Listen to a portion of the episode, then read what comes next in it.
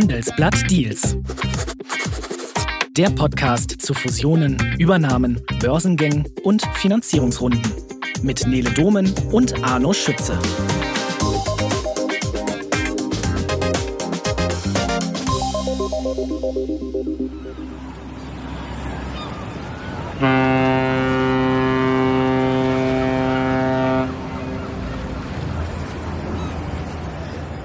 Einige von Ihnen werden das vielleicht erkannt haben, wo wir uns ja heute thematisch rumtreiben. Das ist nämlich der Hamburger Hafen gewesen.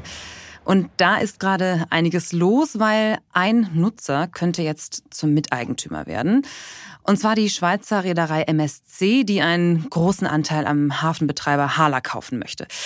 Und für anderen Hafennutzer, also zum Beispiel die Hamburger Reederei Hapag-Lloyd und den Großaktionär Klaus-Michael Kühne, ist es ein riesiger Affront und es gibt Streit. Jetzt aber erstmal vom Hamburger Hafen hier nach Düsseldorf ins Studio, weil heute mal nicht über Bildschirm zugeschaltet, sondern ganz in echt steht unser Corporate Finance Korrespondent Arno Schütze vor mir. Wie schön, dass du hier bist. Hallo. Hallo Nele. Ja, ich freue mich. Sehr schön. Was machst du hier? Ah, Recherchetermin in der Stadt. Mhm. Dachte ich, schaue ich auch mal hier vorbei. Sehr, sehr gut. Freut uns sehr. Und bevor wir uns äh, auf die Hala stürzen, wollte ich dich noch einmal fragen, wie es mit der Dealstimmung allgemein aussieht, weil du hast vor kurzem noch mal geschrieben, der Markt für M&A-Deals könnte sich jetzt im Winter wieder beleben. Wie kommst du zu dieser gewagten These? Ja, gewagt oder nicht, wird man sehen. Mhm. Also die, die Leute, die sich mit, mit Deals beschäftigen, also Investmentbanker und, und Anwälte und Berater und so, die erwarten das eigentlich. Ähm, wir hatten jetzt äh, ein relativ schwaches erstes Halbjahr und die Hoffnung ist da vielleicht auch so ein bisschen äh, Vater des Gedanken. Die Hoffnung ist, dass das jetzt wieder aufwärts geht mit den Deals. Okay, aber da müsste ja auch noch einiges passieren oder sagen wir andersrum, das Niveau, auf dem wir gerade sind, ist ja relativ schlecht. Also wenn man sich jetzt zum Beispiel die Zahlen vom Datenanbieter Refinitiv anguckt, da ist das Dealvolumen im jetzt fast beendeten dritten Quartal auf 13 Milliarden Dollar gesunken von 63 Milliarden im Jahr zuvor. Heißt also, es gibt einiges aufzuholen oder wie würdest du das jetzige Niveau bewerten? Das ist auf jeden Fall so. Und wir hatten jetzt auch im dritten Quartal also keine wirklich äh, großen Deals oder so. Ne? Mhm. Äh, der größte war noch der Verkauf der STEAG ähm, an so einen Finanzinvestor. STEAG ist ein Steinkohleverstromer. Und ähm, dieser Hala-Deal äh, ist dann eigentlich schon äh, der ja. zweitgrößte. Im ersten Halbjahr hatten wir noch den Verkauf von dem Heizungsbauer Fiesmann an Carrier Global aus den USA. Das ist ein bisschen rausgestanden. Aber im dritten Quartal, gut, ist auch das Sommerquartal, da ist nie so richtig viel los. Ja. War schwach. Die Erwartung ist jetzt, dass das ansteigt, was nicht zuletzt äh, mit der Zinspolitik zu tun hat. Die Zinsen sind jetzt möglicherweise erstmal auf so einem Niveau, wo sie nicht mehr sehr viel weiter steigen werden. Das verschafft äh, ja, Kreditgeber eine gewisse Sicherheit ähm, in der Vergabe von Hochzinskrediten, die für Übernahmen wichtig sind. Und deshalb ja, besteht die Hoffnung, dass diese Leverage Finance Märkte anspringen und wieder Geld für Deals da ist und Deals gemacht werden können. Mhm, okay, gehen wir mal optimistisch in den Winter. Ähm, noch ein kurzer Hinweis an Sie, liebe Zuhörerinnen und Zuhörer. Das Handelsblatt hat einen kleinen Relaunch gemacht und wir haben jetzt eine neue Webseite, die, wie ich finde, auch wirklich sehr viel besser aussieht. Arno, was findest du? Ah, absolut. ist wunderschön. Was willst du jetzt auch anderes sagen? Auf jeden Fall, damit Sie sich da auch in Ruhe umschauen können, haben wir nochmal ein Angebot für Sie. Und zwar sechs Wochen lang können Sie das Handelsblatt für nur einen Euro lesen. Und dazu können Sie einfach auf handelsblatt.com slash mehrfusionen gehen. Und da bekommen Sie das Angebot. Okay, also jetzt in den Hamburger Hafen. Zum Verkauf steht nämlich die Hamburger Hafen und Logistik AG und die Containerreederei MSC hat da bereits ein Überannahmeangebot gemacht. Das liegt jetzt auf dem Tisch. Also mal von vorne, Arno, wie hat sich das Ganze angebahnt und wie ist denn da der Kontakt zwischen Stadtsenat und MSC zustande gekommen? Ja, das war jetzt also nicht irgendwie eine breite Auktion oder so. Mhm. Ist ja häufig, wenn irgendwie äh, ein Unternehmen einen Teil verkaufen will oder ganz verkauft werden will, dann, dann nimmt man sich Berater, Investmentbanken und dann startet so ein Auktionsprozess und sagt, hier, schaut euch das alles mal an, prüft mal die Bücher, macht Gebote und legt die vor und so. Ähm, das waren jetzt bilaterale Gespräche. Der Senat hat äh, bilateral sondiert mit MSC, hat wohl auch mit anderen potenziellen Interessenten gesprochen, aber das ist quasi nie so konkret geworden wie mit MSC. Und dann haben die da einen Deal ausgehandelt und der steht im Prinzip jetzt. Okay. Vielleicht mal direkt zu den Details. Wie hoch ist so das Angebot und um wie viele Anteile geht es da? Die MSC, die bekommt die Möglichkeit, insgesamt 49 Prozent der Anteile zu mhm. kaufen, aber nicht alle von Hamburg. Die Hala ist äh, börsennotiert. Ein, ein Anteil ist eben äh, ja, im, im Freiverkehr. Den will die MSC einsammeln und dann vom von Hamburg ähm, einen Anteil übernehmen, sodass sie dann insgesamt auf die 49 Prozent kommen. Und wie viel behält Hamburg dann? Die behalten 51 Prozent. 51, okay. Mhm. Also bleiben da über einer kritischen Schnittmenge. Welches Interesse hat denn MSC an dem Standort Hamburg? Ich meine, das ist ja ein Global Player, die sind überall unterwegs. Warum ist der Hamburger Hafen für die interessant? Die MSC, Mediterranean Shipping Company heißt die im vollen Namen übrigens, mhm. die hatte Hafenbeteiligung in Rotterdam, Los Angeles, Singapur und aber eben jetzt in dem Raum, äh, ja, Nord-, Mitteleuropa oder wie auch immer man sagen will, äh, aus deren Sicht zu wenig. Und da kam jetzt eben für die das Angebot, sich da an der Hala zu beteiligen, zum richtigen Zeitpunkt. Okay. Und wenn wir jetzt noch mal kurz auf die MSC schauen, ich habe 759 Frachtschiffe haben die, also größte Reederei der Welt. Die Geschichte von denen um den Gründer Gianluigi Aponte ist ja schon sowas wie äh, absolute Seemannsromantik und es fängt mit so einem Schiffsjungen an, der anscheinend eine ganz große Vision hat. Erzähl mal. Genau. Also äh, äh Schiffsjunge, dann irgendwann Offizier, dann hat er sich äh, irgendwann mal äh, Geld geliehen äh, und ein erstes Schiff gekauft, hat damit dann angefangen, so eine eigene Reederei aufzubauen und hat dann immer so in, in, in Phasen, wo Konkurrenten äh, schwach unterwegs sind, hat der dann deren Schiffe gekauft oder ganze Firmen gekauft und ist dadurch eben stetig gewachsen. Hat dann sehr früh auch erkannt, dass sich der, der Welthandel umstellen wird auf Transport von Containern, also nicht vorher mhm. irgendwelche Bündel, Säcke, Fässer oder sonst was, sondern dass Stimmt, der, das der Standard, ja genau, dass der Standardcontainer eben, dass da alles quasi transportiert wird, außer jetzt Kohle oder, oder Öl oder ja. Getreide. Und der hat dann eben sehr früh umgestellt auf so reine äh, Container-Frachtschifffahrt und oder hauptsächlich äh, Containerfrachtschifffahrt und ist damit aufgestiegen zum jetzt mittlerweile größten Containerräder mhm. der Welt, noch vor Maersk, die ja, ja Dänen, oder? Die Dänen, ja, ja richtig. Wahnsinn. Äh, richtig große Geschichte. Ähm, bevor wir jetzt auf den Stress, der um diesen Deal entstanden ist, mal eingehen, noch mal kurz zum Hamburger Hafen. Wie geht's dem eigentlich? Also die Hala, äh, die äh, Logistiksparte, was können die Zahlen uns gerade so sagen zu dem Zustand?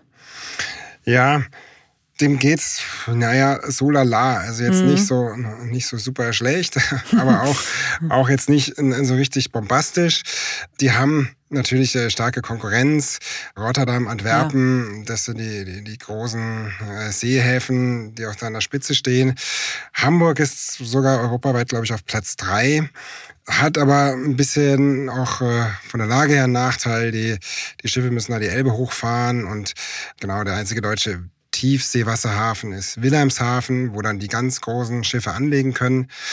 Und so perspektivisch hat man halt so aus Hamburger Sicht gesagt, hm, wir haben so vielleicht, wir kriegen vielleicht ein Auslastungsproblem. Mhm. Und das ist jetzt auch so ein Punkt, wo die ähm, MSC äh, mit punktet. Mhm. Die hat sich verpflichtet, ab äh, 2025 jährlich eine halbe Million Standardcontainer über die Hala zu verschiffen und bis 2030 soll sich das sogar verdoppeln.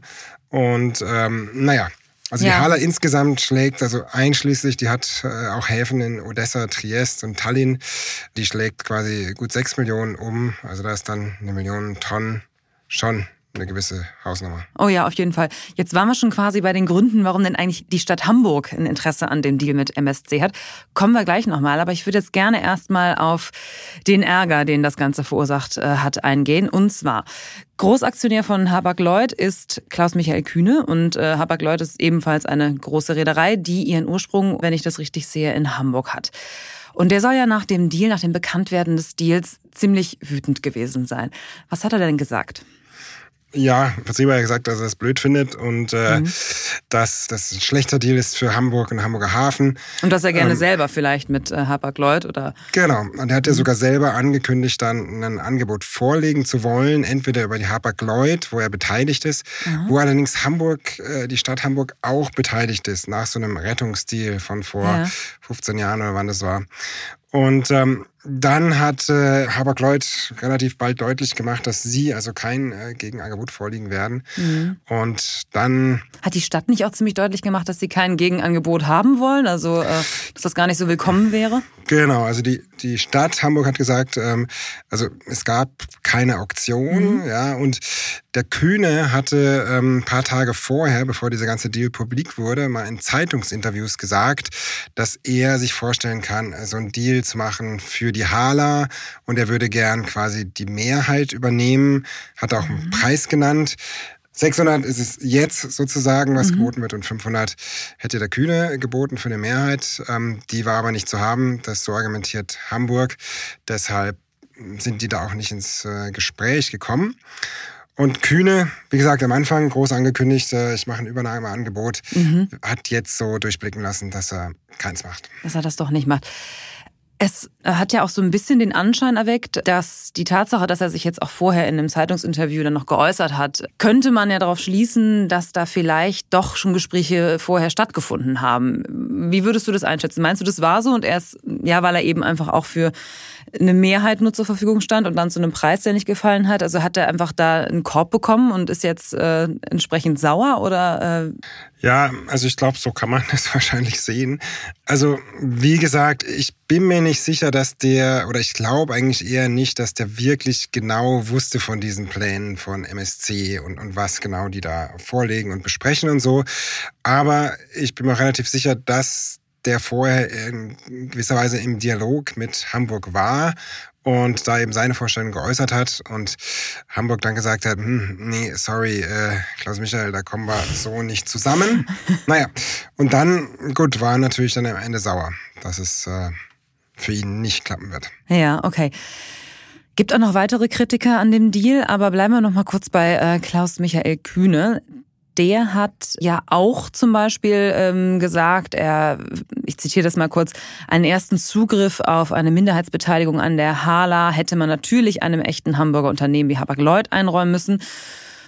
Und zudem seien die Interessen seiner Schweizer Kühne Holding AG bekannt gewesen, also der Stadt bekannt gewesen. Ist das vielleicht auch ein Teil des Problems? Weil er appelliert jetzt hier so ein bisschen an äh, eine Heimatverbundenheit, aber auf der anderen Seite liegt es ja auch auf der Hand, dass er aus Steuergründen äh, die Zentrale des Speditionsunternehmens Kühne und Nagel in die Schweiz verlegt hat. Also hätte er vielleicht, wenn er noch in, in Hamburg seine Steuern zahlen würde, hätte der da vielleicht eine bessere Schnitte gehabt und hätte dann diese Heimatkarte spielen können oder was glaubst du? Ja, hm, ist ein bisschen schwer zu sagen. Also ich meine, man darf nicht vergessen, der Kühne hat auch für Hamburg tatsächlich was getan, mhm. wenn du es willst. Also ja, damals hat er sich an der Rettung von, von Hapag-Lloyd beteiligt. Und ähm, naja, er ist halt auch andererseits ein kantiger Unternehmer, der immer wieder äh, irgendwie vorprescht mit, mit mhm. irgendwelchen Meinungsäußerungen und so. Und es gibt da so eine gemischte Wahrnehmung von ihm so mhm. als Person. Ja. Mhm. Und aber ich glaube nicht, dass das quasi so der entscheidende Punkt gewesen ist, dass die den nicht haben wollten oder so, ja. weil er halt irgendwie so der, der Kühne ist oder so, ähm, sondern ich glaube, dass da die, die wirtschaftlichen Erwägungen ähm, wirklich im Vordergrund standen. Und ähm, es ist ja auch so, wenn jetzt tatsächlich jemand kommen würde und ein Angebot vorlegen würde, was wirtschaftlich besser ist aus mhm. Sicht der, der Hamburger, dann müsste Hamburg das prüfen und ähm, am Ende muss sowieso die Bürgerschaft, also das Hamburger Parlament, noch äh, entscheiden, ob sie diesem Deal denn zustimmen oder nicht. Und genau, also da ja, also mag man ihn, mag man ihn nicht. Ähm, mhm. Ja, hm, okay.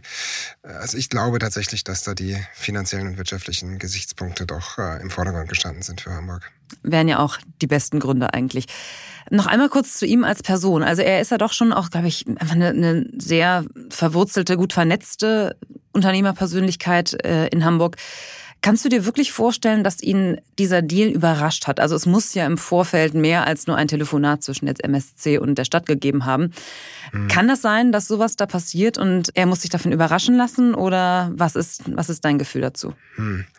Also das heißt, mein Gefühl, also was unsere Recherchen so hergegeben haben, äh, ist, dass der tatsächlich von dem Angebot, wie es dann so kam, oder dem Deal, der dann so äh, bekannt gegeben wurde, dass er da ein Stück weit überrascht wurde. Ja, dass er mhm. hat wahrscheinlich schon gewusst, da ist irgendwas im Busch oder so, aber hm, so ganz genau, das hat er, glaube ich, nicht gewusst. Mhm. Oder wir haben mit ganz vielen Leuten gesprochen, die uns dann die Unwahrheit erzählt haben.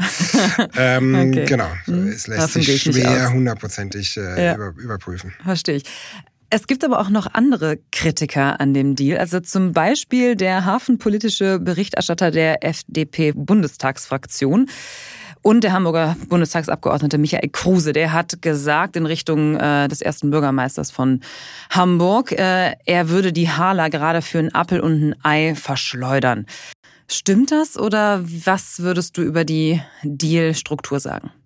Ja, also ich meine, wenn man jetzt sich das, sich das anschaut, als die Hala damals an die Börse gegangen ist, vor, hm, wie viel waren es, müsste ihr nochmal nachschauen, 15 Jahren, ähm, da war die äh, viereinhalb äh, Milliarden Euro wert und jetzt das Eigenkapital der Hala wird in diesem Deal mit 1,2 Milliarden bewertet, was natürlich deutlich weniger ist. Mhm. Ähm, so, aber das ist natürlich immer so ein, so ein historischer Wert. Also gut, den lässt der lässt sich einfach jetzt nicht auf die Schnelle wieder so erreichen.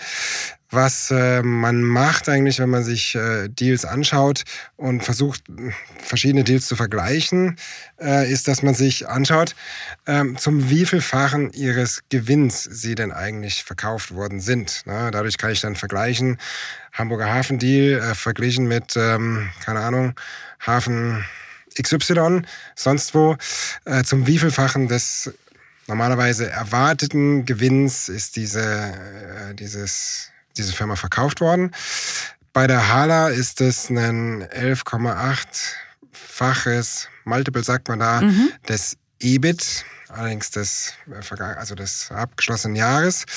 Das ist an sich kein so schlechter Wert. Mhm. Also, dass sie jetzt irgendwie total verschleudert worden wäre, hm, also kann, würde ich jetzt so nicht unbedingt mitgehen. Mhm. Ich meine, die Oppositionsparteien, deren Aufgabe ist es, äh, Kritik zu üben und ja. ähm, entsprechend macht die FDP das da auch. Ist ja auch vollkommen in Ordnung und berechtigt, ob sie verschleudert worden sind. Das ist natürlich auch eine relative Betrachtung. Also wenn ich halt per se nicht mehr dafür bekommen kann, dann ähm, naja, dann ist es, ist es der Wert. Ja. Ne? Und dann Denn sonst kann, er mehr bietet. Rum, rumdeuteln. Mhm. Ne? Und ansonsten mhm. müsste natürlich Hamburg selber äh, viel Geld in die Hand nehmen, um den Hafen halt besser zu machen, in Infrastruktur investieren und so weiter und dadurch starkes Wachstum zu treiben, um später dann einen sehr viel höheren Preis zu bekommen. Ja gut, mhm. aber dann muss natürlich auch erstmal irgendjemand diese Investitionen stemmen und tja, dazu war Hamburg dann in der Form auch nicht bereit. Und es ist natürlich auch immer eine Frage, oder es ist eine Frage, die häufig gestellt wird, wer ist denn so der beste Eigentümer eigentlich für irgendeine Firma, ne? Best Owner. Es gibt viele, die sagen, also der Staat ist eigentlich häufig nicht der beste Eigner Aha. von äh, irgendwelchen Firmen, weil dann eben ganz viele Gesichtspunkte eine Rolle spielen, aber eben nicht äh, vor allem die wirtschaftlichen oder nicht in erster Linie vielleicht die wirtschaftlichen. Und ähm, viele sagen, dass eben äh, ein ja, privatwirtschaftlich gehaltenes Unternehmen mhm. besser fun funktioniert. Okay. Anderer Punkt zu Hamburg. Warum darf denn eigentlich eine Stadt wie Hamburg so einen Deal quasi hinter verschlossenen Türen einfach aushandeln? So eine verbindliche Vereinbarung, was es jetzt ist, ähm, schaffen und auch Fakten schaffen, weil äh, Fakt ist ja auch, dass jetzt ein Nutzer des Hafens ähm, sehr klare Zusagen hat, was er da umschlagen kann. Also eben auch äh, ne, bemessen eben in dem Deal steht ja auch drin, wie viel, wozu die sich verpflichten. Und das kann natürlich auch dann für, nehmen wir jetzt mal den Konkurrenten Hapag-Lloyd, auch so ein bisschen ja, gefährlich aussehen, was dann jetzt mit den eigenen Kontingenten am Hafen aussieht.